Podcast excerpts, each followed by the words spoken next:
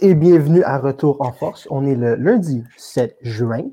Euh, il fait beau, il fait chaud, les maringouins sont sortis, c'est humide, c'est plus ou moins agréable dehors. Euh, vous êtes avec Pierre-Luc, Thomas, Étienne et Vincent. Et on va commencer aujourd'hui avec euh, le thème des manifestations. Parce qu'on sait tous, il y, a des causes dignes de manifestations. Il y a des causes qui méritent qu'on manifeste pour elles. On parle des droits Black Lives Matter, on parle des droits autochtones, euh, les changements climatiques, les droits des LGBTQ, et là-dedans, nécessairement, il y a aussi l'impact de Montréal. Oui, euh, écoute, je vais, je, vais, prendre la balle au rebond, Vincent, pendant que tu fermes ton, téléphone. Mais, non, non, ben, j'avais fini. J'ai dit que l'impact ah, de Montréal, c'est aussi important que tout ça, n'est-ce pas? Est-ce que je me trompe? Ben, est-ce que c'est plus important? Absolument pas. Est-ce que c'est digne de mention? Euh, quand même, pour certains, oui, parce que, bon, ça reste que c'est. Il y a beaucoup de gens qui sont euh, bon, neutres par rapport au changement identitaire. Il y en a qui sont pour, il y en a qui sont contre. Euh, mais ce qu'on constate, c'est que les gens qui sont contre, eh ben, c'est des amoureux de l'impact de Montréal. Fait est-ce que c'est digne de mention? Absolument, parce que hier, quand je suis allé couvrir la, manifestation, qui, en passant, tout le monde euh, qui nous écoutait, je vous invite à aller lire l'article. J'ai fait un petit, euh, un, euh, recap de ce qui s'est passé. C'est quand même bien intéressant. Ça n'a pas duré super longtemps, mais bon, ça a quand même. le message a quand même été clair, net et précis. C'était vraiment pour retourner au vieux nom, c'est ça? C'est un peu plus que ça. Donc, oui, il y avait la question de retourner au nom de l'impact de Montréal, euh, de, discuter, euh, de, discuter avec la direction, chose qui n'a pas été faite parce que cette manifestation-là, ce qu'il faut savoir, c'est que ça survient quelques semaines, euh, je n'ai pas la date exacte, mais quelques semaines seulement après que le crew de Columbus ait lui aussi eu un nouveau logo, un nouveau nom, une nouvelle identité. Et puis, ce qui s'est passé, ben, c'est que les, partisans de Columbus ont dit Wow, attends une minute, là, ça, ça ne marche pas, on n'est pas d'accord avec ça ce qui s'est passé par la suite, c'est ce que beaucoup de partisans de l'impact de Montréal auraient souhaité, c'est qu'il y ait une discussion entre la direction et euh, les partisans. Donc, qu'est-ce qui s'est passé? Columbus a gardé son nom, le crew de Columbus. Ça, c'est réglé. Par contre, ils ont accepté de prendre le nouveau logo euh, pour la nouvelle image du club. Ils ont juste retravaillé, dans le fond, le logo pour insérer le nouveau nom du crew de Columbus avec ça. Chose qui est quand même très bien parce que, bon, on sait que les fans de soccer, c'est quand même des, c'est quand même une grosse partie de, la planète foot. Et puis, je pense que le de Columbus, ils ont fait euh, une, très belle, euh, une très belle initiative d'aller discuter avec ses partisans, euh, d'aller voir qu'est-ce qu'eux, ils pensent du nouveau nom, du nouveau logo. Puis la, beauté de la chose, c'est qu'il y a eu un, entre-deux. Ils ont dit, regarde, on est prêt, on est prêt à conserver le logo tant qu'on conserve le nom, le Crew Columbus. Ils ont dit, parfait. Ils se sont serrés la main et c'est réglé. Tout le monde est content là-bas. Euh, ben, majoritairement, je n'ai pas les chiffres, mais la plupart sont contents quand même de garder le nom. Là. On sait avec le hashtag Save the Crew il y a quelques années déjà, c'était quand même une grosse polémique que le crew allait peut-être partir. Donc là, on parlait peut-être d'enlever le crew complètement.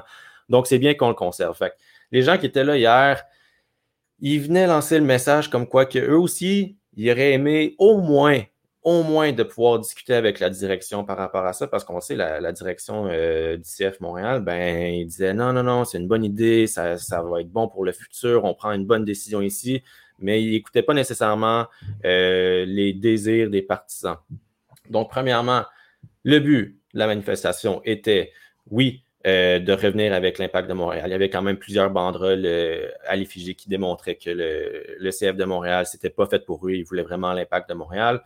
Euh, après ça, il y avait de nombreux chants euh, au thème de l'impact de Montréal. Là. Étienne, je pense que tu peux témoigner qu'il y a beaucoup de chants de l'impact, puis euh, c'était les mêmes qu'on retrouve au stade. ensuite, la grosse nouvelle qui, est ressortie de ça, ben, c'est qu'il était près d'une soixantaine à chanter, à scander pour la démission du président de l'équipe, Kevin Gilmore. le message a quand même été très, très clair. Et puis, bon, je ne sais pas à quel point ça va avoir passé. J'ai écrit, euh, écrit hier soir à Kevin Gilmore sur son courriel et puis euh, finalement, on m'a répondu avec euh, l'équipe de communication. On m'a dit qu'on n'allait simplement pas répondre à ma demande, qu'on allait refuser de répondre à mes questions parce que le sujet avait déjà été passé. Donc, malheureusement, on n'aura pas de réponse de leur côté. C'est dommage, mais que voulez-vous? C'est la triste vérité.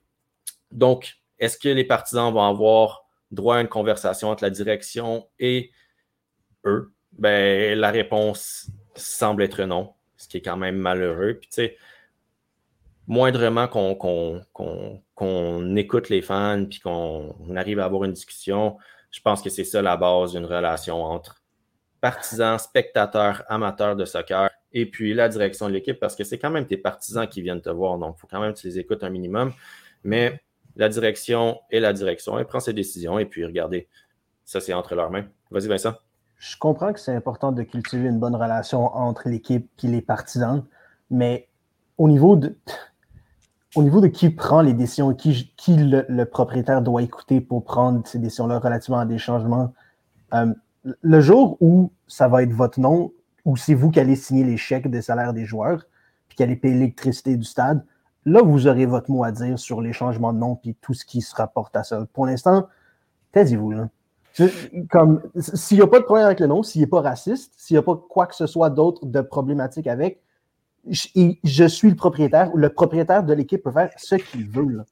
Le propriétaire, tu sais, oui, il peut faire ce qu'il veut, mais au ah, final, tes partisans, c'est tes partisans. Fait que là, tu sais, tu crées une nouvelle identité, ta relation est pas top top, tu espères que ça s'améliore, mais tu veux pas entendre ce qu'ils ont à dire. Je comprends que tu crées une nouvelle identité, mais l'identité de l'impact de Montréal, tu es d'accord avec moi que elle n'était pas vraiment cimentée, c'était pas coulé dans le béton. C'est pas comme si les Yankees changeaient leur nom ou les Lakers ou les Celtics.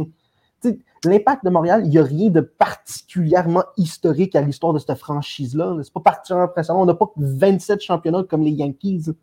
J'ai le droit de changer le nom. Ça, ne change absolument rien dans votre vie. C'est pas une histoire glorieuse.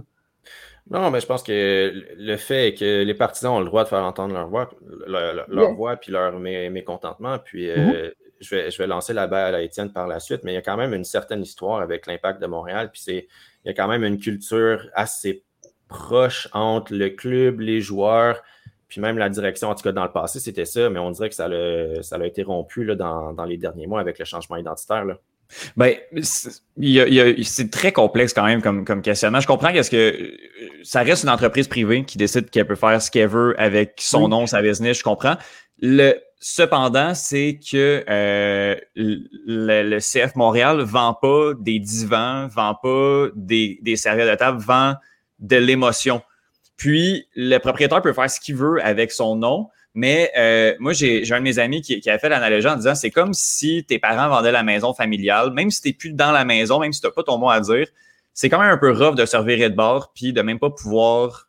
Euh, de ne de, de, pas pouvoir retourner dans la maison juste une dernière fois. C'est comme cette espèce de petit sentiment-là qui, qui part que le club aurait peut-être pu mieux faire est-ce qu'il aurait fallu qu'il annonce une année à l'avance pour donner une année, une saison aux partisans pour dire leur adieu? La problématique, la problématique étant que je comprends les partisans de, de, de, s'indigner, sauf que la base partisane du CF Montréal est pas reconnue, notamment les ultras, pour être les plus transigeants puis être les plus euh, aptes à la mm-hmm. communication.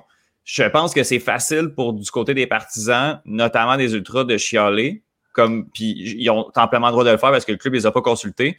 Mais même s'ils les avaient consultés, il n'y aurait eu aucune négociation, puis il n'y aurait eu aucune discussion comme il l'a à chaque fois que le club veut parler avec les Ultras. Donc, j'ai l'impression qu'on a des hooligans à Montréal. J'irai pas jusque-là, je pense qu'on n'est pas, on pas à ce point-là, mais je crois pas que si le club avait entamé des démarches de discussion, ça aurait mené à quelque chose avec les Ultras. Après ça, est-ce que le club aurait dû le faire? Je pense que oui, malgré tout, parce que ça nous évite beaucoup, beaucoup d'arguments pour cette branche de partisans-là, qui reste minoritaire. Mais euh, je les comprends quand même d'avoir ce sentiment-là, parce que le club, à mon avis, n'a pas fait les efforts nécessaires au moment où on a décidé de changer de nom.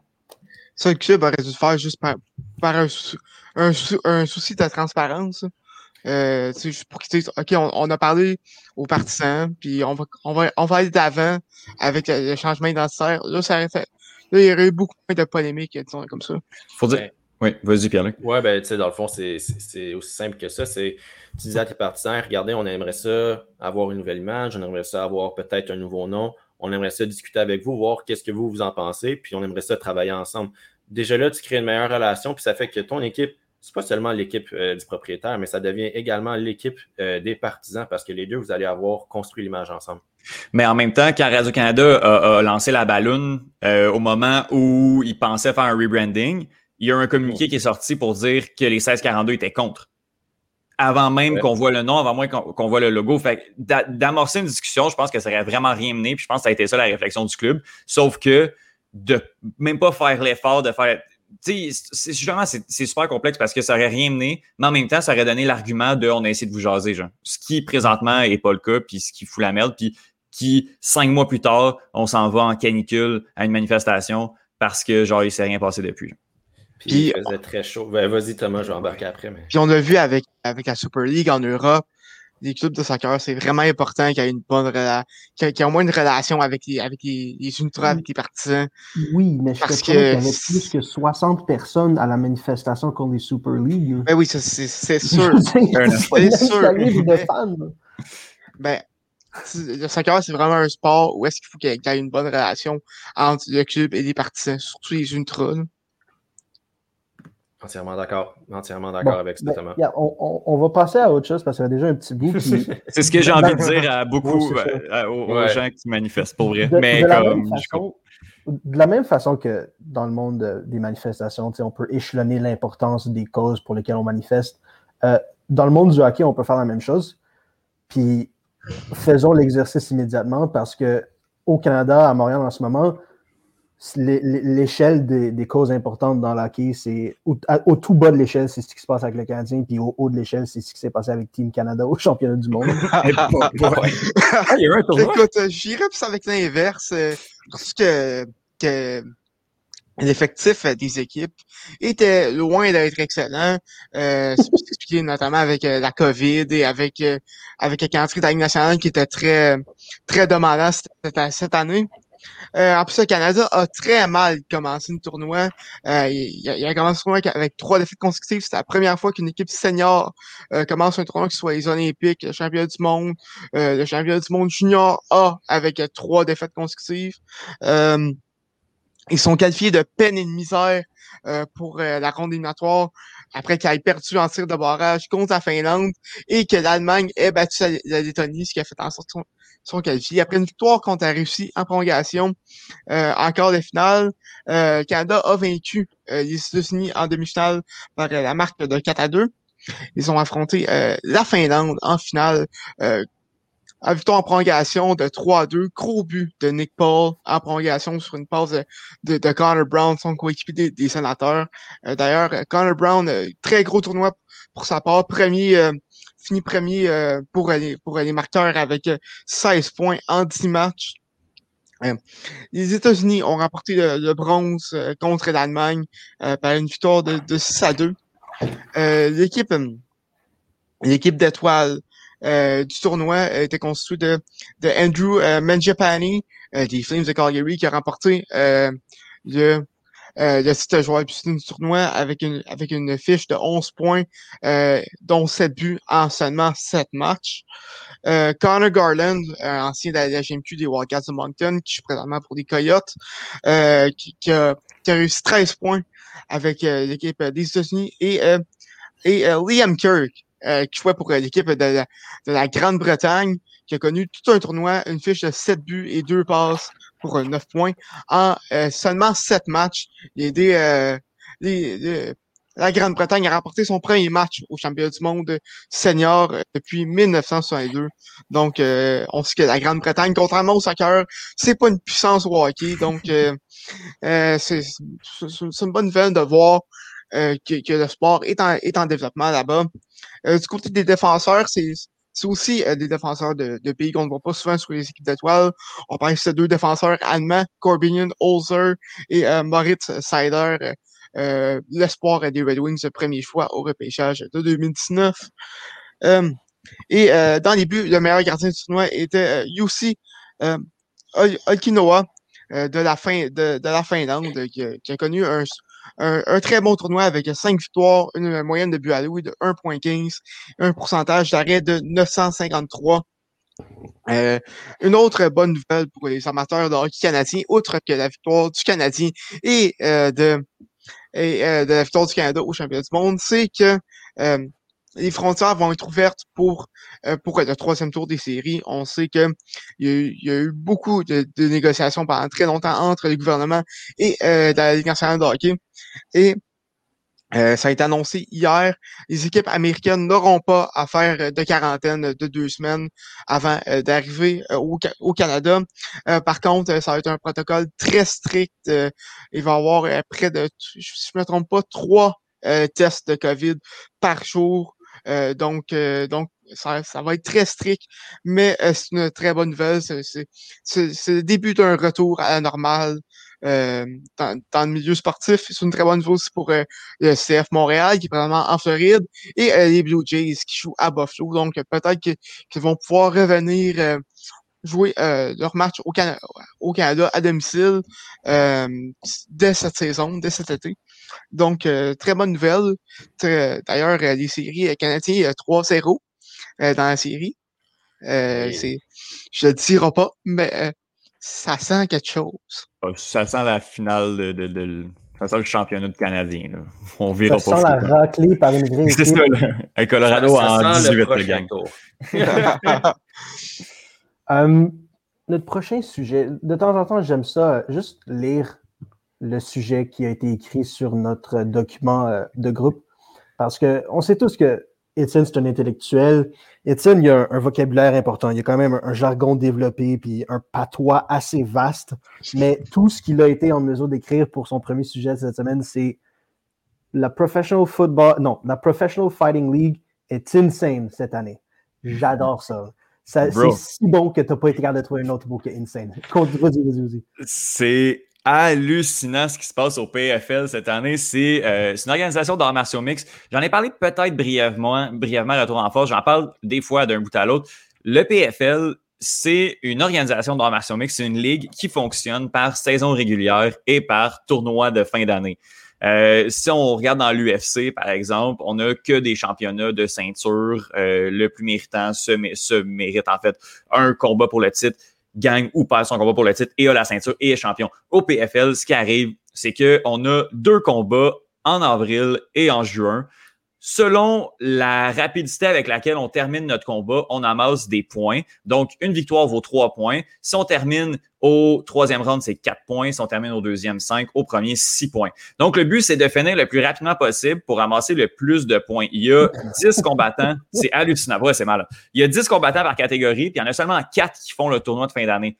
Donc, tu peux pas juste te contenter de deux victoires par décision. Il faut vraiment que tu sois un petit peu plus flashy puis que tu ailles chercher euh, des KO ou des soumissions.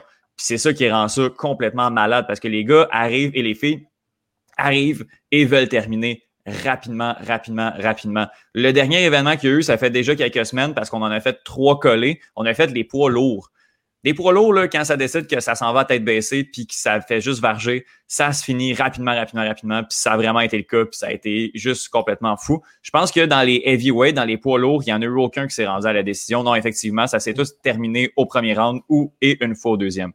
Donc, on a du spectacle.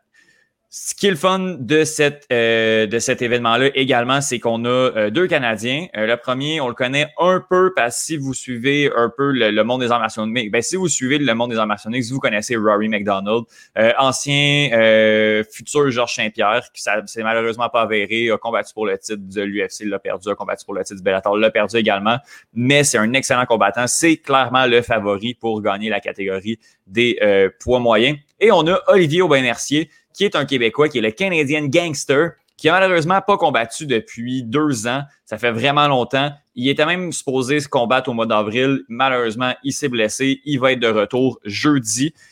Mais là, ça se complique un peu parce que, euh, étant donné qu'il faut que tu fasses au moins, lui, il va falloir qu'il fasse au moins six points, il va falloir qu'il gagne son combat au premier round parce que il n'y a pas eu de combat au mois d'avril.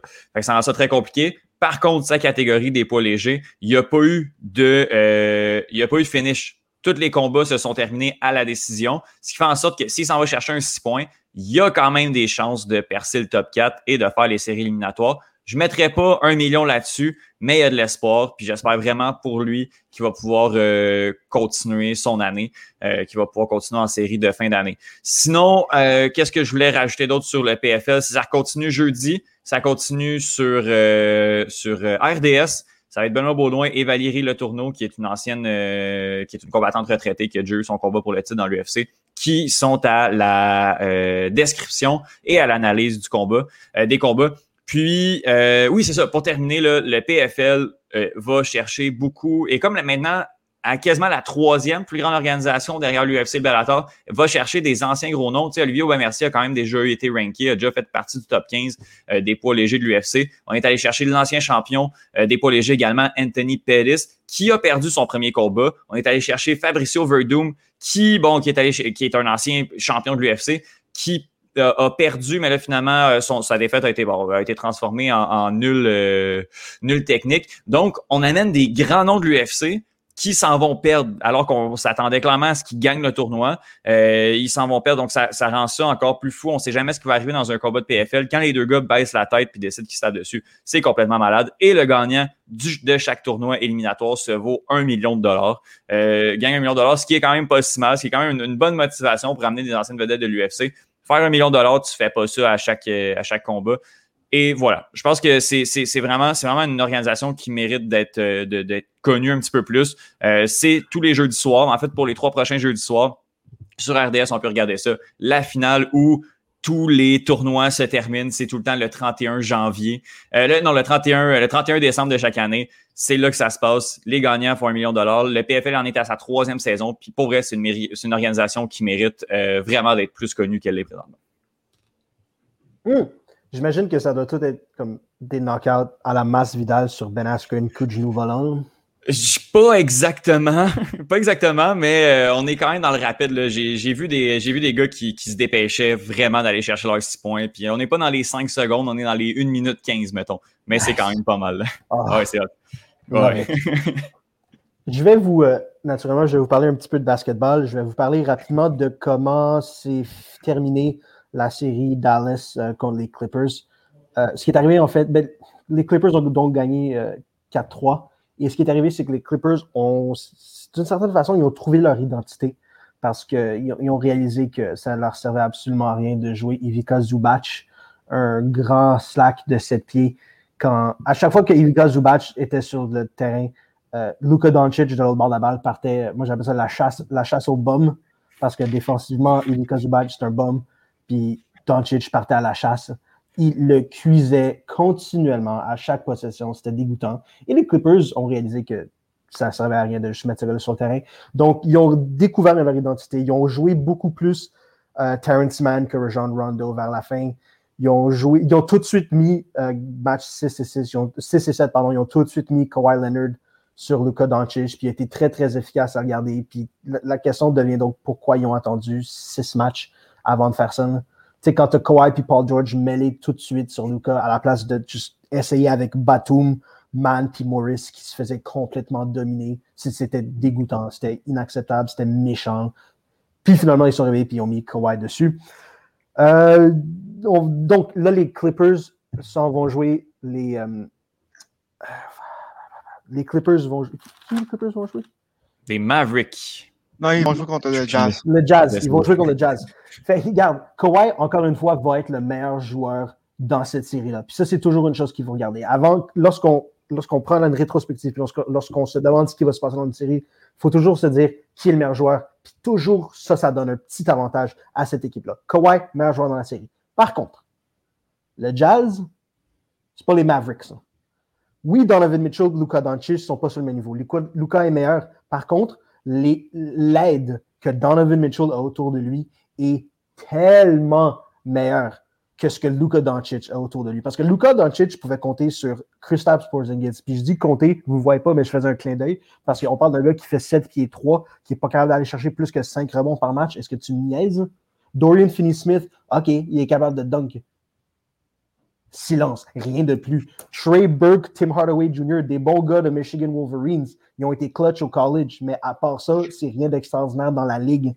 Maxi Kleber, il est tellement, il est grand, il est costaud, capable de set des bons screens, des bons écrans. À part de ça, c'est rien de spécial non plus. Le Jazz, par contre, là, c'est une autre histoire. Là, Kawhi, tu ne pourras plus juste mettre Kawhi sur Donovan Mitchell puis ralentir l'attaque parce que le Jazz peut compter sur Mike Conley, Bogdan Bogdanovic, Joe Ingles, Jordan Clarkson, Rudy Gobert. On parle d'une équipe que dans les playoffs cette saison ont cinq joueurs, cinq qui comptent plus, qui comptent en moyenne plus de 17 points par match. Pardon? Les Mavericks en avaient un, c'était Luka Doncic. Là, ils en ont cinq, le Jazz. All right? Fait puis le Jazz, également, meilleure équipe défensive, parce que Rudy Gobert est un lampadaire gigantesque quand il, quand il se stationne dans la peinture. Tu pourras rien faire contre lui at the rim, à moins que tu, à moins que tu veuilles te faire cogner. Donc, je pense que ça va être beaucoup plus difficile.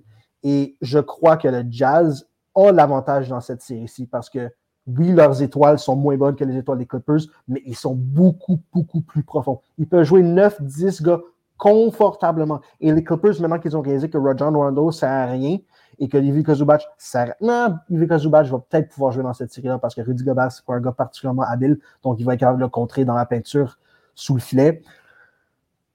Le Jazz va gagner cette série, j'en suis convaincu. L'autre série, les Suns ont sorti LeBron James. C'était fabuleux. LeBron James, qui est parti avant la fin du match comme un juste un manque de respect total à ses coéquipiers. Ils ont perdu, on n'en parle plus. Là, les Suns se ramassent les Nuggets de Denver. Encore une fois, faisons l'exercice. Qui est le meilleur joueur dans cette série? Quelqu'un? Thomas? Pas LeBron. Euh, je vais y aller avec, euh, je vais y aller avec euh, Jokic. Exactement. C'est Jokic et cette année, c'est pas particulièrement proche. Jokic, et ça va être le MVP. C'était pas proche. Il est incroyable. Les Suns sont encore moins bien, parce que Denver vient de sortir les Trailblazers de Portland, et là, ils jouent les Suns. Les Suns sont encore moins bien équipés que Portland pour contrer défensivement Nikola Jokic. Parce que leurs grands dudes, euh, on parle de Aiton, Saric, Frank Kaminsky, défensivement, c'est moyen. Portland avait Yusuf Nurkic, qui est 7 pieds 1, costaud, rapide et qui déteste Jokic. Parce qu'il était à Denver avant, puis quand Denver a décidé, il oh, faut qu'on en paye un, on va payer Jokic, pas toi. Il y a encore un petit, un petit peu de jalousie là-dedans.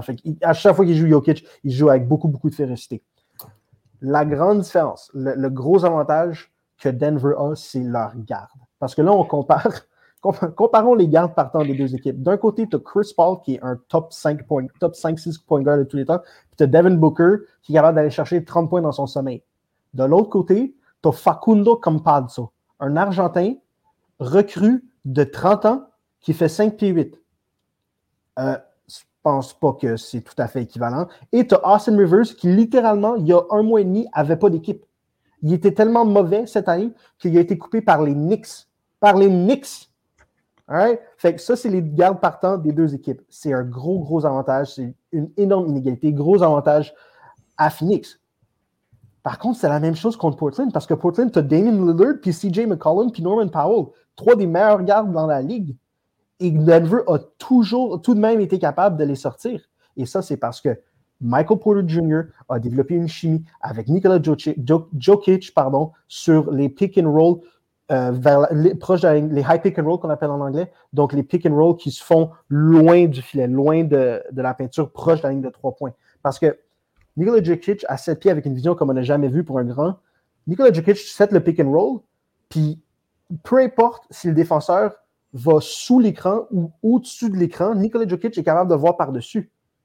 Puis Nikola Jokic, quand il voit par-dessus toi, il va être capable de faire la passe parfaite à chaque fois. Puis quand cette passe-là va à Michael Porter Jr., qui a une aisance incroyable à compter la balle, c'est un bucket. C'est teardrop dans le filet, dans le seau d'eau. C'est incroyable. Et donc, je pense que ça va être un énorme avantage parce qu'ils n'ont personne pour défendre ce pick and roll-là. Parce que, coming off the pick and roll, Michael Porter Jr. fait 6-10 c'est certainement pas Chris Paul qui fait 6-1 qui va le défendre. Devin Booker fait 6-4, 6-5. Défensivement, oui, il se force, mais c'est tout à fait, il n'est pas encore tout à fait là.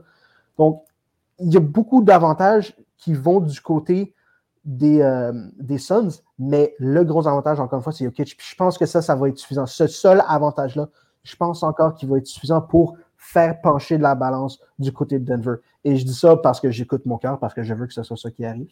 Mais on va espérer que, on va espérer que, c'est le cas.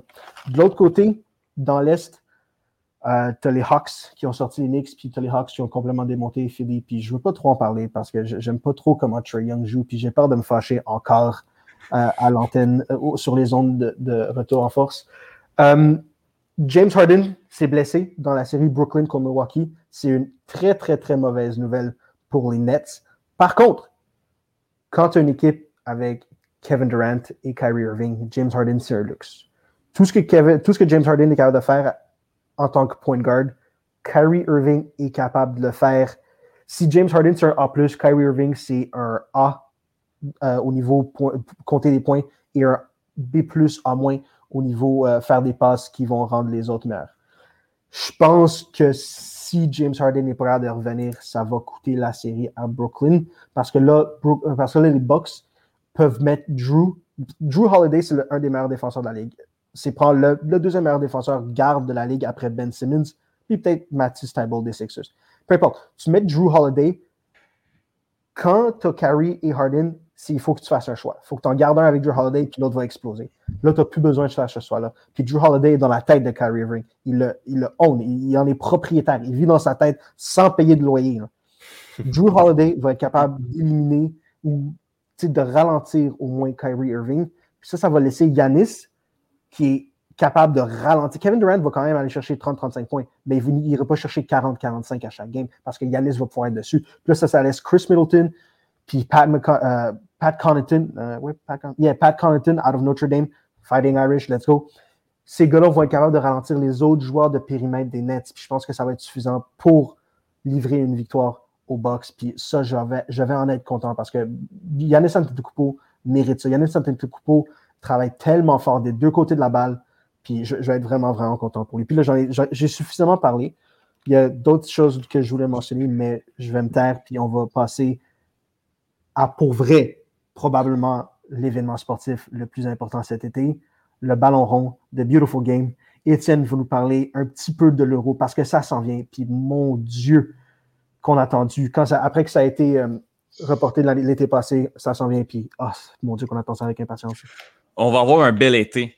Euh, yes. Des belles compétitions mm. de soccer également. Euh, ben, l'Euro, mais aussi la Copa América. Mais ça, je vais en parler un petit peu plus la, la semaine wow. prochaine parce que euh, ça va commencer, je pense, plus dimanche. Fait qu'on va pouvoir, euh, mais ça, c'est tout le temps le fun. Euh, édition de la Copa América là, qui est un petit peu changée à cause que on y va seulement avec les équipes, euh, les équipes sud-américaines. Habituellement, on avait comme deux ou trois équipes invitées. Bref, j'en reparle la semaine prochaine, mais let's go Argentine.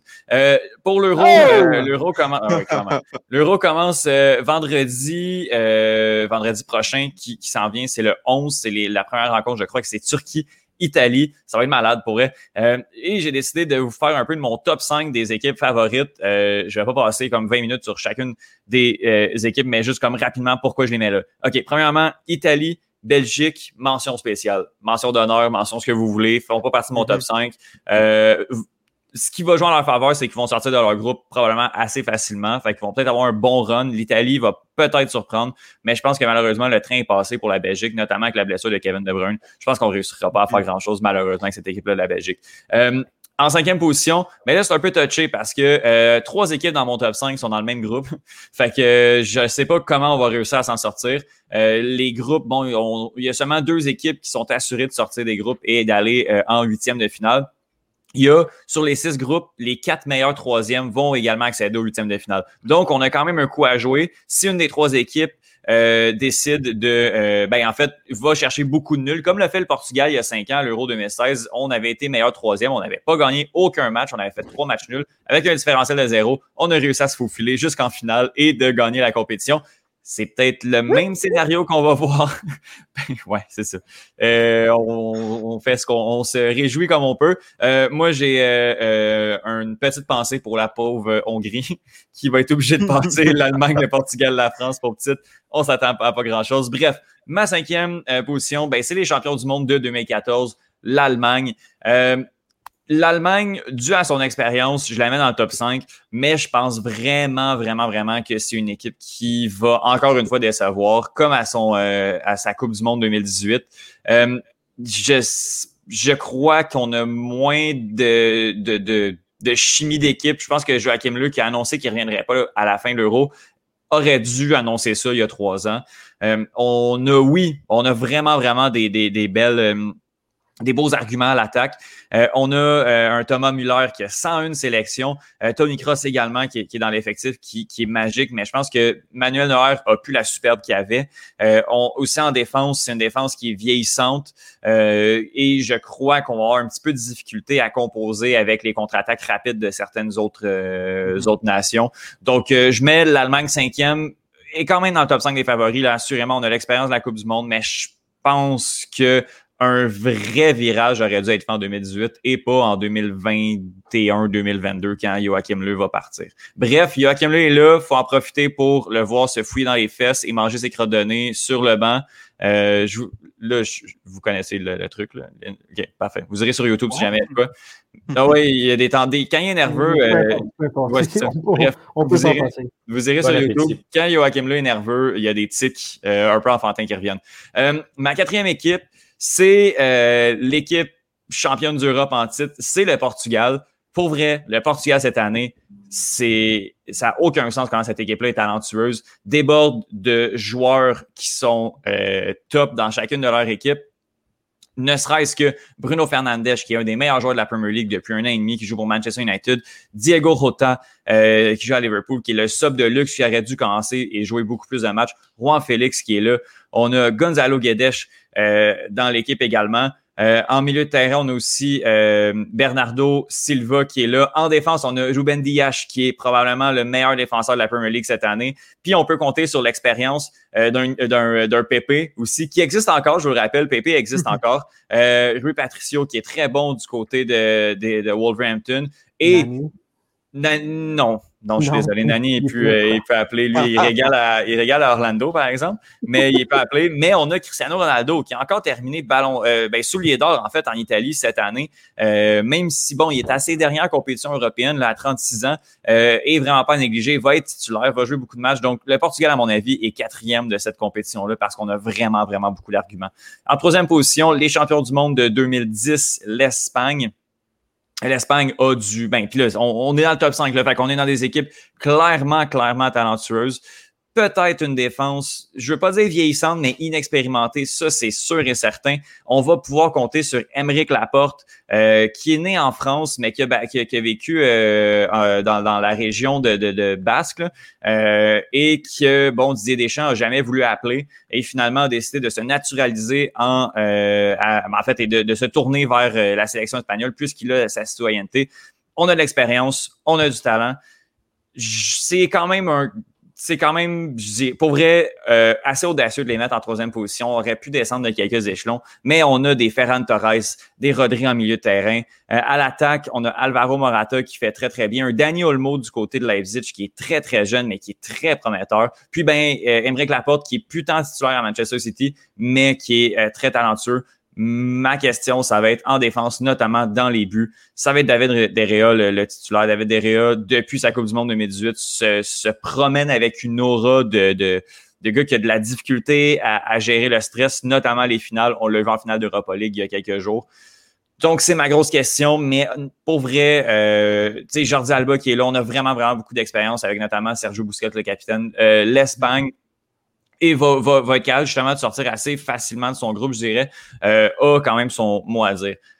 Busquets, par contre, euh, a eu la COVID. Ah oui, c'est vrai, c'est vrai, c'est vrai. Aujourd'hui. OK, bon. Ben c'est une nouvelle génération, right? Les, les, les Xavi, les Piquet, euh, les, les Ferdinand, ces boys sont plus là. Non, non, non c'est terminé. Là. On, est, on est vraiment, tu sais, les, les nouveaux, ça, ça, va être, ça va être ben, c'est son putain nouveau. Là, on a, on a des jeunes trentenaires, mais on a Coquet euh, de l'Atlético Madrid. On a Thiago aussi qui, qui, a, qui a, une très bonne euh, fin de saison à, à, à Liverpool. À Liverpool. C'est ça, c'est là, là, que ça se passe. Ouais. Et, je te pose cette question-là purement parce que je, il me manque. Le voir sur les lignes de côté, ça me manque. Pouyol, y a-t-il une chance qu'il devienne entraîneur à un de cette équipe-là? J'ai aucune idée de ce que Pouyol fait présentement. Euh, pour vrai, parce que d'après moi, il y a un rôle d'ambassadeur, de, quelque chose à Barcelone. Euh, je serais quand même pas surpris qu'il soit là. Donc, euh, j'imagine qu'il va finir par coacher éventuellement. Si c'est pas le FC Barcelone dans quelques années, ça va être euh, ça va être la sélection espagnole. Je pense que c'est des, des, des, gars comme, comme Xavier avec, avec Barcelone qui sont destinés. À, à, à, coacher éventuellement Barcelone. Avant d'y aller avec mon top 2, j'imagine que vous savez les deux équipes qui, qui, qui consistent. Je veux juste savoir votre favori ah, ben Croatie serait dans mon, mon euh, mes mentions spéciales. dans mon top 8. Euh, ouais. moi, moi, ça m'étonne qu'il ait pas pris la Macédoine. La Macédoine du Nord aussi, c'était, euh, j'y ai pensé, mais je pas ça. Non, mais j'aimerais ça savoir pour vous qui est le favori, qui, euh, qui va remporter euh, cet euro-là, à commencer par, par Pierre-Luc? Hmm. C'est un piège, mais je vais quand même y aller avec une certaine logique. Je vais y aller avec la France. tout simplement parce que bon, ils ont quand même gagné la Coupe du Monde en 2018, puis là, on apporte quand même euh, pas des nouveaux joueurs, mais on en ramène des certains expérimentés, Mhm. euh, comme euh, Mhm. Karim Benzema. Moi, je pense que ça peut. Ça va être intéressant à voir. Est-ce qu'il- est-ce que c'est un bon choix? C'est difficile à dire, mais j'ai quand même confiance en la France là-dessus, parce qu'ils ont quand même Mhm. atteint la finale aussi, euh, j'allais dire il y a quatre ans, mais il y a, il y a cinq ans maintenant. Ben, c'est les champions du monde Il y a- également de, de- il y a trois Exact. Il n'y a ans. aucune chance. Il n'y a aucune chance qu'Étienne n'ait pas mis l'Angleterre premier. Parce que, premièrement, ton attachement à la Premier League. Deuxièmement, même moi qui ne connais pas tant ça, je réalise que au niveau talent, cette équipe-là est complètement loaded. Thomas. Euh, ben, la France, c'est un très bon choix. Par contre, euh, j'ai trois mots pour vous. It's coming home. Euh, L'Angleterre a vraiment une, une de ses meilleures équipes depuis, je dirais, Beckham. Depuis, de- depuis l'époque de Beckham. Donc, cette équipe-là est jeune. Ils rentrent dans leur génération dorée. Ça va être très beau à voir, ça. Moi, en deuxième position, j'ai mis la France. Mhm. Euh, parce que je pouvais pas mettre la France première. La France sera jamais favorite dans mon cœur. Euh, donc, je pouvais pas, mais pour vrai, je pense que ça joue vraiment, c'est c'est égal entre les deux. là. La France et l'Angleterre qui, qui sont clairement les deux favorites. Euh, tu sais, la France, oui, Benzema revient, mais ma question, puis c'était ma question en 2018, fait que tu sais, je sais pas pourquoi je la repose encore, là, mais comme ma question, c'est en niveau en défense, notamment latérale, Benjamin Pavard, Luc Hernandez, c'est deux défenseurs centraux. Euh, Pavard, c'est pas un bon joueur. Là. Ben, tu sais, je veux dire, c'est pas un bon joueur niveau du Monde. Là. Il a fait son beau but contre l'Argentine pour rester tout le monde est content, mais comme c'est tout ce qu'il a fait pour vrai, euh, ça va être quand même le titulaire à droite parce qu'il y y a personne là. Euh, on peut faire quelque chose, c'est vrai, c'est, c'est la même équipe sans, euh, sans Umtiti qui est pas là, par exemple, euh, mais euh, c'est la même équipe euh, sans Umtiti puis avec Benzema. Là. C'est vraiment la même, même, même équipe. Est-ce qu'on va être capable de retenter l'exploit? On est capable de le faire. Euh, Est-ce qu'on va le faire? Ça, je ne sais pas. En fait, je dirais non, parce que mon équipe favorite pour ce tournoi-là, c'est l'Angleterre. Euh, j'ai le nez collé sur ces joueurs-là, je les regarde à chaque semaine, fait que c'est vraiment plus facile pour moi de vous en parler puis de, donner mes arguments à savoir pourquoi cette équipe-là est championne. Mais on en a parlé au, recap, ben, en fait, au, preview du club école, euh, aux premières loges que je vous invite à écouter. Cette équipe-là n'a pas de défaut. Est talentueuse partout, partout, partout. Euh, et, c'est juste la meilleure, meilleure équipe. Puis les, euh, les matchs préparatoires promettent également. Jack euh, avec, avec Marcus Rashford, ça n'a aucun sens à quel point ces deux-là, ensemble, ça me fait saliver. Hier, ils ont fait un énorme match. Puis après ça, tu rajoutes Harry Kane en pointe. Pour vrai, c'est juste hallucinant comment cette équipe-là a les arguments à l'attaque. En milieu de terrain, j'avais des interrogations sur le milieu défensif. On avait Declan Rice et euh, le jeune Calvin Phillips également. Calvin Phillips a sorti un énorme match hier. Pour vrai, ça promet. Puis en défense, on manque pas d'options. La charnière centrale, John Stones, Harry Maguire. Pour vrai, c'est une, ça va être une des solides. En euh, défense latérale, on a euh, Luke Shaw qui a fait une bonne saison. On a beaucoup, beaucoup d'arguments en défense la- latérale droit. Vas-y, Thomas. Ça, par contre, moi, ce qui m'inquiète avec l'Angleterre, c'est qu'ils ont genre cinq défenseurs droits. Mhm. Donc, euh, ça, c'est sûr que ça, ça risque peut-être de, de, de, de créer euh, une congestion. Oui, euh, j'ai ben, j'ai hâte de voir, mais là, il y a Trent Alexander-Arnold qui a dû, euh, qui a Hmm. dû euh, se retirer pour cause de blessure. Mais ce qui est bien, c'est qu'on a rentré Ben White, fait qu'on a rentré un défenseur qui sait défendre là. Fait que c'est quand même, il y a quand même quelque chose de très bien parce qu'Alexander-Arnold, il a beau s'appeler un défenseur droit, mais ce gars-là a aucun skill défensif, ça n'a aucun sens. Mais c'est un excellent milieu de terrain. Bref, est-ce que l'Angleterre va être capable de se libérer de cette étiquette de choker-là? Je ne sais pas parce que c'est là le problème. L'Angleterre, euh, notamment, bon, a réussi à gagner les pénaux contre la Colombie en 2018, mais l'Angleterre a tout le temps de la difficulté quand ça se met à chauffer en prolongation, euh, en tir, de, en tir de, de- de- au but, en fait. Donc, je ne sais pas si l'Angleterre va être capable de, se- défaire de cette, de cette étiquette-là, mais pour vrai, on a les arguments. Puis, à mon avis, l'Angleterre, c'est l'équipe favorite cette année pour gagner l'Euro. Au moins, tu sais, c'est pas les Maple Leafs. Au moins, c'est pas les Maple Leafs. Ça c'est quand même pas. Ouais. Ben, je, me sou- je- ben, je me souvenais, je regardais, euh, je les regardais aller l'Angleterre euh, à la Coupe du Monde, puis c'était vraiment une des équipes les plus fun à regarder, dans le sens que c'est presque juste des jeunes, puis c'est des jeunes en, en grande progression. Depuis trois ans, l'équipe, en fait, tous les joueurs ont complètement évolué. Je pense Mhm. notamment à Marcus Rashford, qui Ah oui. est absolument sensationnel. C'est sûr qu'on a une des meilleures attaques de tout le tournoi, puis c'est sûr que s'ils ne passent pas la demi-finale, on va avoir beaucoup de questions sur cette équipe-là. Ah, c'est, cette équipe-là doit se rendre en finale. tu l'as dit, là, le Marcus Rashford de 2018, c'est tellement pas le même que, que 2021. S'il a mm-hmm. doublé en termes de talent, il y a beaucoup de jeunes qui ont pris l'expérience. Puis tu l'as dit, là, cette équipe-là, il y a beaucoup, beaucoup de joueurs en bas de 24 ans. Seulement trois joueurs de plus de 30 ans. Puis, tu sais, à part Trippier, c'est pas des, des, c'est des gars qui sont là pour l'expérience. Trippier va jouer tous les matchs parce que c'est le titulaire de, de, de Southgate. Mais, euh, tu sais, sinon, on a juste un Jordan Anderson dans le milieu de terrain. Ce gars-là, il va juste faire du bien. Fait que c'est un beau mélange puis c'est vraiment, vraiment une équipe talentueuse. Mais euh, par contre, je regardais ça, le gagnant du groupe D, le groupe de l'Angleterre, va devoir affronter soit ben, une, des, une des trois équipes du groupe F. Donc ça, mm-hmm. ça, ça, risque d'être très compliqué dès les huitièmes de finale. Mm-hmm. un groupe F euh, fatigué. Une équipe du groupe F fatigué parce qu'on va tous nos matchs vont être, euh, vont être mm-hmm. intenses. Ouais. Est-ce que tu veux dire tous nos matchs en parlant de l'Angleterre? Non, non, tous nos matchs du côté de l'équipe du groupe du groupe F mais j'ai tendance à m'approprier, mais c'est non, je suis pas. Je, vais, je vais regarder l'Angleterre, mais je serai pas. Je, je vais pas prendre parti. Mon cœur est avec la Belgique de toute façon. Neutralité journalistique. Oui, voilà. Oups. Thomas Lafont. Oui. Est-ce que l'équipe de France euh, à l'Euro va connaître autant de succès que les Français à Roland Garros euh, cette semaine? Euh, ben personnellement, je, je, je, crois que oui. Euh, je crois que je crois que l'équipe de France risque de se rendre loin. D'ailleurs, c'est la première semaine de, de Roland Garros. Et euh, on a eu droit à quelques surprises, autant du côté des, des hommes que du côté des dames.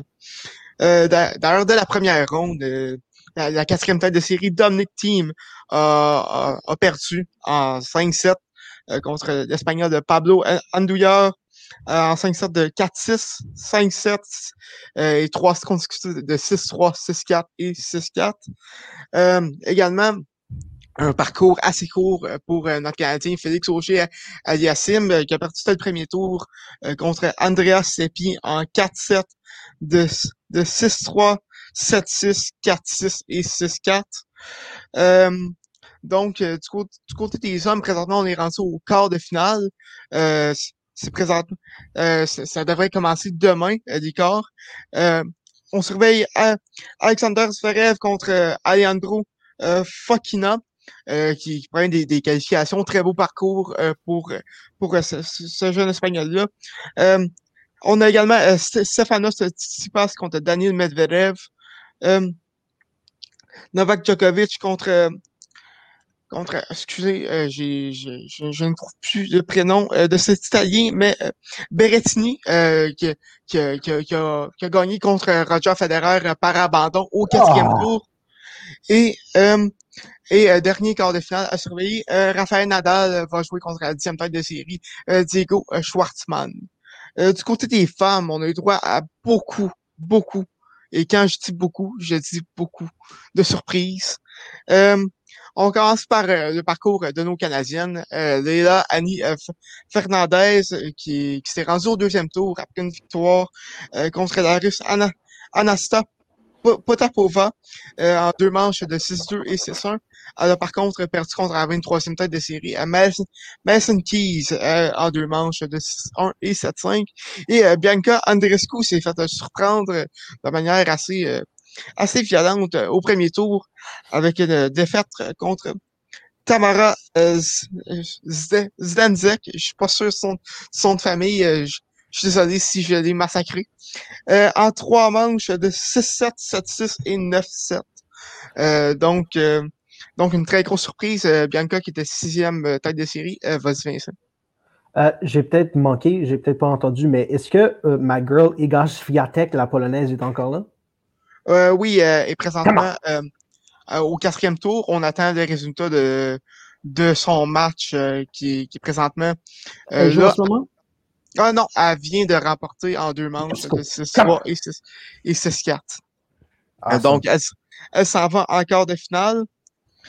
sinon, on a eu droit à Ashley Party, la première, la première tête de série qui a abandonné au deuxième tour.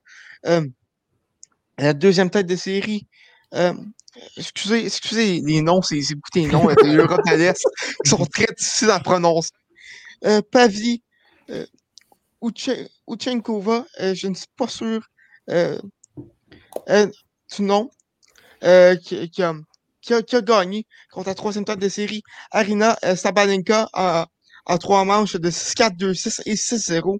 Et la, la, cinquième tête de série, Elina Svitolina, a perdu aussi euh, au troisième tour contre euh, excusez encore, Barbara Kris, Kriskikova en deux manches de, de 6-3 et 6-2. Ainsi que Serena Williams qui a perdu hier contre, en deux manches contre Elena Ribankova, 6-3 et 7-5. Donc, il y a vraiment beaucoup de surprises du côté des femmes. le tableau est ouvert complètement. Euh, c'est présentement euh, les quarts de finale aussi qui vont commencer euh, on a Tamara Zidansek qui va jouer contre pa Paula Badoza Gilbert, Elena Ribakina et qui, qui, a battu Serena Williams qui va jouer contre la russe Pavli, Pavlyuchenkova. je n'ai même pas essayé, essayé de prononcer son, son, son prénom ainsi que Corey euh, Goff qui va jouer contre Barbara euh, Kreshkikova. Et euh, on, en parlait plus tôt, mais Iga euh, Swiatek qui va jouer contre euh, Maria euh, Sakari dans le dernier quart de finale. le tournoi se déroule jusqu'à dimanche. donc, ça, ça, se réveille deuxième semaine qui risque d'être forte en, en, donc, en talent et en bon match. Donc, quand je t'ai posé la question, est-ce que l'équipe de France va, va, avoir autant de succès que les Français à Roland Garros? Puis tu me dis oui. Ben, la bonne réponse était oui, beaucoup plus, parce que je pense pas que j'ai entendu le nom d'un Français. Mais c'est ça, euh, référence à la semaine dernière, là, euh, pour vrai, par chance que Yohan n'est pas là cette semaine, parce qu'il virerait fou avec tous les noms que tu nous as dit là, ici, euh, Thomas. Oui, c'est ça. Peut-être que sa semaine de vacances, aimer les noms étrangers. Mais euh, également, euh, du côté des femmes, la grosse histoire, euh, c'est la première semaine. t'arrêter, Thomas? Parce que c'est quand même un, sujet assez délicat, puis je pense qu'on manque de temps. T'es-tu sûr qu'on veut s'aventurer là-dedans? Parce qu'on n'est pas des psychologues, on n'est pas des psychologues. Ouais, on, on, a peut-être pas de temps. Mais juste faire un, un, un, ouais, un recap rapide euh, s'est passé avec Naomi Osaka. Euh, sûrement que sûrement que vous savez déjà, mais je vais quand même vous faire un petit recap. Euh, apparemment, ben pas apparemment, euh, elle a refusé de se présenter euh, aux conférences de presse d'avant tournoi. ça, ça, ça fait beaucoup de discorde avec les officiels du tournoi. elle s'est fait, elle, a eu une amende de 15 000 dollars. Euh, et elle, s'est finalement euh, retirée euh, du tournoi pour des causes, ben, pour pour sa santé mentale. Elle disait qu'elle vivait dans, l'anxiété avec les journalistes et conférences de presse. Elle a également fait une, une dépression en, en 2018. donc vraiment pas pas facile, une situation assez assez difficile et ça ça fait un peu réfléchir à je dirais un peu au rôle des journalistes. On met trop de pression sur euh, ces athlètes-là qui, faut pas oublier, c'est des humains, ça reste, ça reste des êtres humains, même si, même si leurs performances sont surhumaines parfois. Euh, donc, euh, c'est ça. Faudrait peut-être repenser à la pression qu'on met sur les athlètes. Il n'y a jamais une fois John McEnroe ou Jimmy Connors ou André Agassi ou Martin Navratilova ou Steffi Graf ou Everett. Il n'y en a jamais une, une fois qui a refusé de se présenter en conférence de presse. Si tu n'aimes pas le journaliste, dis fais comme McEnroe, tais-toi, imbécile, insulte-le, puis continue la conférence de presse. Ben ça, je pense qu'on n'est pas outillé pour, euh, pour donner notre opinion là-dessus. Hmm. C'est pour, pour, ça que je voulais pas m'aventurer là-dedans, parce que ça me fâche. Ça fait partie de ta description de tâche. Puis si tu ne l'aimes pas, dis-y. Russell Westbrook l'a dit plusieurs fois en conférence de presse cette année. Pourquoi tu ne réponds pas à ma question? Le journaliste lui a, demandé? Parce que je t'aime pas. Tu as le droit de dire ça. Tu as le droit de te présenter puis pas répondre aux questions de quelqu'un qui t'aime pas. Là. Je m'excuse. euh, il reste deux chroniques qui nous restent à faire rapidement. Pierre-Luc, euh, les Jeux Olympiques rapidement, puis ensuite Julio Jones. Oui, euh, on fait ça rapidement. Écoutez, euh, vous savez, c'est ma petite tradition quand je viens ici de vous parler euh, de, qu'est-ce qui se passe au Japon avec les Jeux olympiques, en fait, parce qu'on sait, ça, ça commence très bientôt même, c'est dans un mois et demi environ. Et puis, bon, ben, c'est la fameuse mise à jour de combien de personnes sont vraiment intéressées à ce que ça se passe en temps de pandémie et combien ne sont pas intéressées. Donc, je vais aller rapidement avec les chiffres. Là, je vais essayer de raccourcir ça le mieux que je peux. Eh bien, on est passé, euh, ben maintenant, on est passé à 50% qui sont en faveur de l'événement. Euh, ça, c'est sorti euh, lundi. Donc, on, sait par le passé, ben, c'était plus élevé. Après ça, ça a diminué. Maintenant, c'est rendu en haut milieu. Donc, oui, c'est jamais des gros, gros, des gros sondages. C'est réalisé auprès de 1000, 2000 personnes, mais au final, ce qu'on voit, c'est qu'on n'a jamais une réponse claire, nette et précise. Donc, ce qui prouve que les Japonais sont extrêmement divisés par rapport à ça. Puis je l'avais mentionné la dernière fois que je passais à l'émission, c'est que ben, le Japon euh, n'est pas nécessairement aussi bien outillé pour euh, vaincre la COVID que, mettons, le Canada, où on est déjà en train de vacciner massivement puis qu'on va s'en sortir en septembre. Là-bas, on est déjà dans une quatrième vague. Et puis, je n'ai pas regardé les chiffres euh, aujourd'hui, mais il y a deux semaines, je crois, on avait à peine 5% de la population qui était vaccinée. Donc, ça apporte quand même beaucoup de crainte. Puis, on sait, le, avec les variants qui se promènent présentement, ben, on est à risque de, propager encore plus le virus. Et puis, ça pourrait compliquer les choses euh, énormément au Japon. Ce qui explique pourquoi les gens euh, sont extrêmement euh, mitigés. Puis je vous parlais des chiffres, juste le, mois dernier, selon euh, le sondage qui avait été fait par Yomi Uri. Désolé le nom, moi aussi j'ai de la difficulté avec certains noms. Ben, c'était 39% mais vous voyez, là, ça passe, ça, varie énormément. Et puis, lors de ce sondage-là, ben, il y avait presque 60% qui étaient contre la tenue, la tenue des événements. Donc, ça varie quand même de 10% ici. Euh, ben voilà, là, je vais laisser la, parole à mes autres collègues parce qu'il nous reste trois minutes. Donc, euh, Vincent, toi la parole. Uh, yeah, on va parler de, Julio Jones, mon boy, excellent. Il a joué à Alabama à l'université. C'était un des meilleurs prospects qu'on a vu ever à la position de receveur. Ben, ce gars-là, il a décidé il y a une couple de semaines que ça ne tentait plus de jouer pour les Falcons d'Atlanta. Puis euh, je pense que c'est la semaine passée ou la semaine d'avant. Je, sais qu'on en avait parlé un petit peu, Thomas, mais je ne me souviens pas si tu avais mentionné ce qui est arrivé à l'émission. Euh, euh c'est arrivé juste après qu'on ait fini C'est ça, c'est ça. Ben, regarde, je vais récapituler ce qui est arrivé. C'est que euh, un des autres de cette émission-là, c'est Shannon Sharp, mon beau Shay Sharp, tight end pour les Baltimore Ravens, un Super Bowl là, deux Super Bowls avec les Broncos, avec John Elway. Il pas joué pour les Packers. Pardon? Pas joué pour les Packers, me semble. Non, ça c'était son, euh, son frère euh, Sterling Sharp. Ah, c'est ça. Yeah, Shannon Sharp, il a joué euh, tight end. Puis Sterling jouait receveur. Mais l'important, c'est que donc il a joué longtemps dans la ligue. C'est un gars du temps de la renommée. Donc, il est sûrement très tight. Il est vraiment, vraiment serré avec Julio Jones. Donc, il s'est permis de l'appeler en ondes sur speaker. Puis il demandait Yo, Julio, qu'est-ce qui se passe, mon boy, avec ton contrat? Julio Jones de répondre, et citation directe il dit non, man, I'm out of here. Il dit, bro, je m'en vais. Je suis tanné, I'm out. Et euh, naturellement, pour insulter encore un peu plus euh, les Cowboys de Dallas, il a demandé Tu vas-tu à Dallas? Et Julio Jones a répondu Non, man, je veux gagner, je ne vais pas à Dallas. L'important, donc, c'est que Julio Jones, avec cet appel téléphonique en ondes que des millions de personnes ont vu, euh, il a complètement détruit sa valeur. C'est-à-dire que maintenant, les Falcons, Atlanta n'avaient pas le choix, pas d'autre choix que de l'échanger et les autres équipes pouvaient offrir moins que ce qu'ils auraient offert en situation, en, circonstances normales. Et donc, en circonstances normales, je pense que Julio aurait pu aller chercher facilement un choix de premier tour et un choix de troisième tour, quelque chose que, comme quoi les Bills ont payé pour Stephon Diggs l'été passé. Mais avec les circonstances de la réalité, avec ce qui s'est passé, euh, les Titans de Tennessee ont payé, ils ont payé un choix de deuxième tour et un choix de quatrième tour pour Julio Jones et un choix de sixième tour. C'est comme si le, Canadien donnait Carey Price pour une boîte d'allumettes puis un paquet de cigarettes contrebande. C'était, c'est, vraiment juste, c'est une arnaque.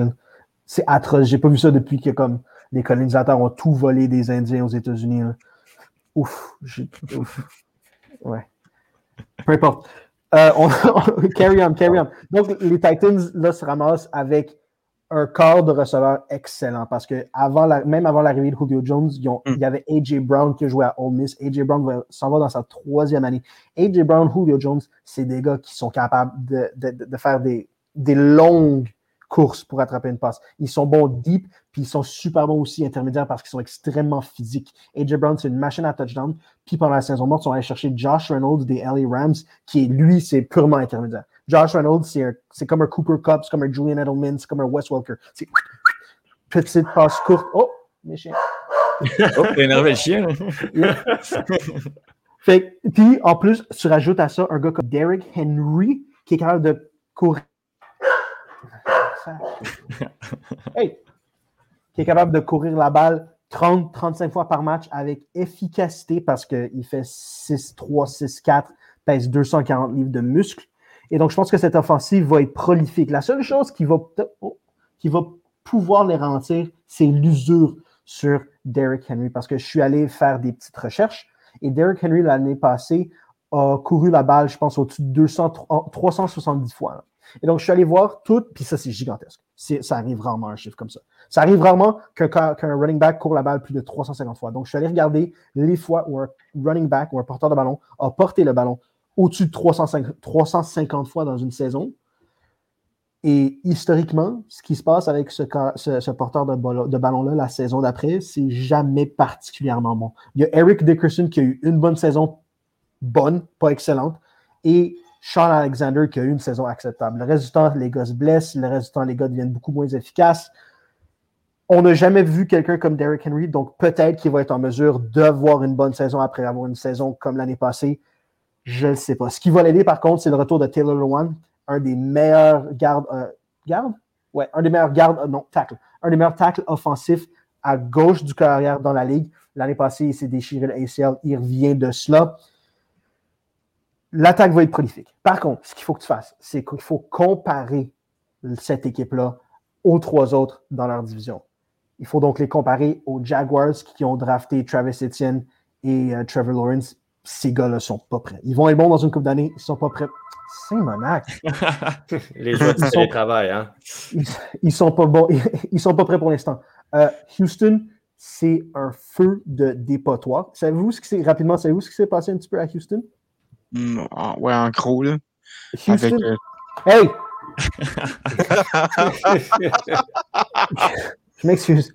Euh, Houston, ils ont mis dehors il y a un gars qui s'appelle Jack Eastery. OK?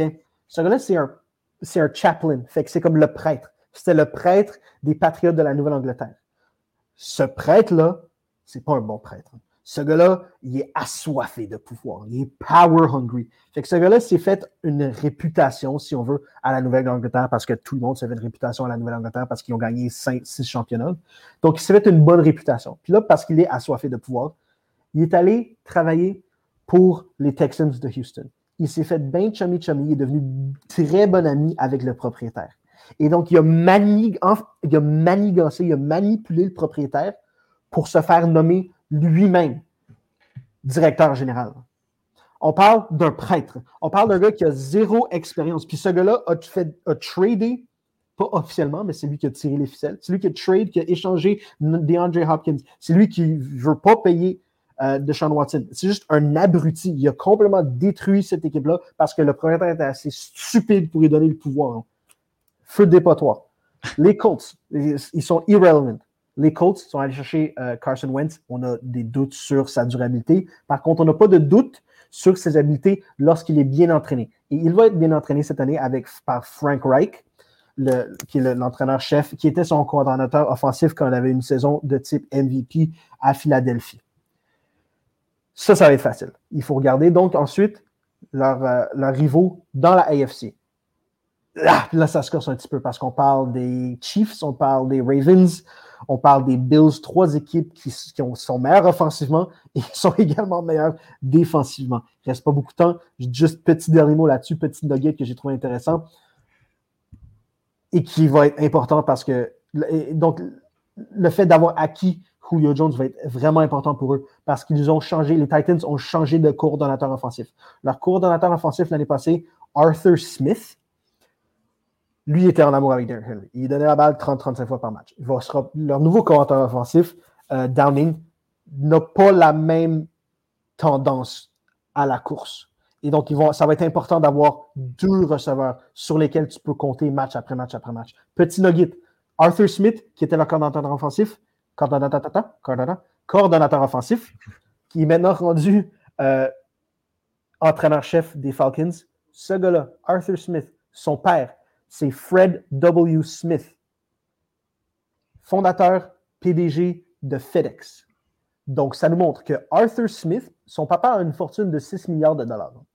Arthur Smith aurait pu s'asseoir sur ce laurier et rien faire de sa vie puis vivre très confortablement. Par contre, Arthur Smith est allé à l'université, Arthur Smith a décidé je veux jouer au foot, je veux coacher le football. Et donc, Arthur Smith, pendant des années et des années et des années, a eu la pire job dans une équipe de football. Il était analyste vidéo. Sa job, c'est littéralement d'être assis devant un écran pendant 15 heures par jour à, à mesurer puis à comptabiliser les tendances des autres équipes. Donc, ce gars-là a un amour profond pour le jeu de football et maintenant, il a apporté ça à Atlanta et euh, je suis très content pour lui. C'était mon petit nugget. je pense que ça fait 1h05, on a dépassé de 5 minutes, on va être correct. On a, ce qu'on a dit, c'était intéressant. On vous remercie d'avoir été des nôtres. On vous remercie de nous avoir écoutés. On espère vous avoir divertis. On espère vous avoir instruit. Messieurs, dites au revoir à nos, télé- à nos écouteurs. Yeah, bonne semaine. À la On vous aime. Paix soit avec vous.